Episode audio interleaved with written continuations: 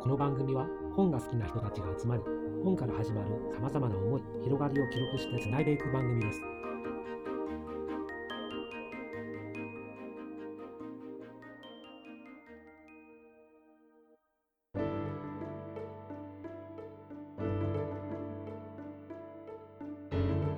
えー、とピーターパンは私が5歳の時になぜかきっかけはわからないけれどすごくハマっててでお母さんと毎週のようにレンタルビデオ屋に借りに行っててで普通レンタルビデオ屋に行ったら次違うビデオを借りるところなんですけど私は行くたびにピーターパンを借りてました。ピーターパンを借りてたピーターパンを返して新しいピーターパンを借りるぐらい永遠にピーターパンを見続けていましたね。それぐらい大好きで。ピーターパンの何がいいかって言ったらやっぱりあのワクワク感かなと思うんですけど冒険に行く。まず空を飛べるっていうところが一番の魅力かなと思って。やっぱみんな空を飛びたいなっていうのはあると思うんですけどそれがティンカーベルの粉を浴びたら人間でも飛べるようになるというのがすごく魅力的だなって思いますね今考えると。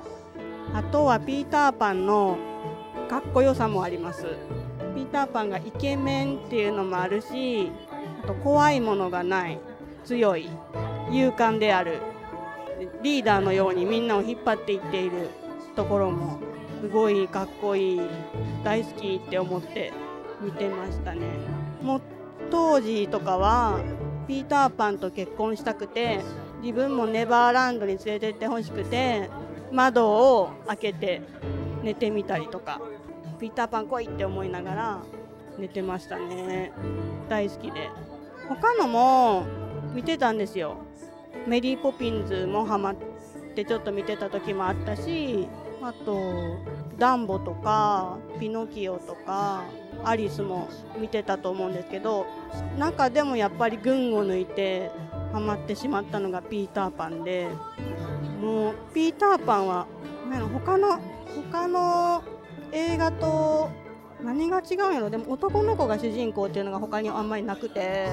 私。でもキャラもみんなそれぞれ立っててウェンディとかのキャラもすごいお母さんの代わりで大人になる手前の女の子のキャラもいいしフック船長とかの悪い海賊もいいしあと人魚人魚のセクシーさもあの幼心に大人の女性への憧れ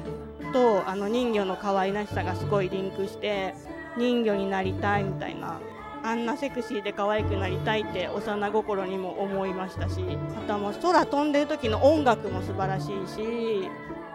映像も素晴らしいそのディズニーのあの映像とクラシック音楽が掛け合わさった時のあのワクワク感っていうのはすごい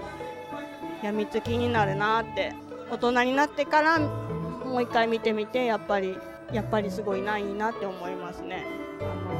大人になってから大人になることの怖さ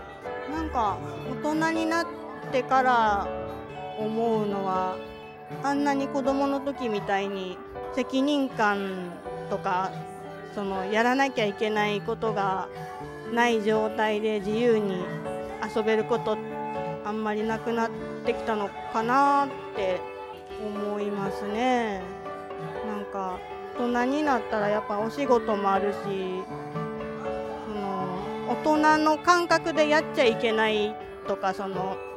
なんだろう見えないルールっていうか何かから植え付けられたルールルールっていうほどでもないかもしれないけどなんか街中を全速力で走るのは恥ずかしいことだよみたいなことがあったりするなみたいな。そういうのは子供の時は何も考えんと走り回って飛び回って拾いたいもん拾って投げたいもん投げてとかやってた。あのあの感覚っていうのがすごいやってみたいけど今やるのちょっと恥ずかしいけどやってみたいなみたいな。思います。つま先ピーンってちょっと上がるみたいな。うん可愛いです。そうなんか足のつま先から頭の先までがすごい綺麗なあのシルエット。し、まあ、そういうのもディズニーの映画のいいとこなんかな。細かいところまですごい芸術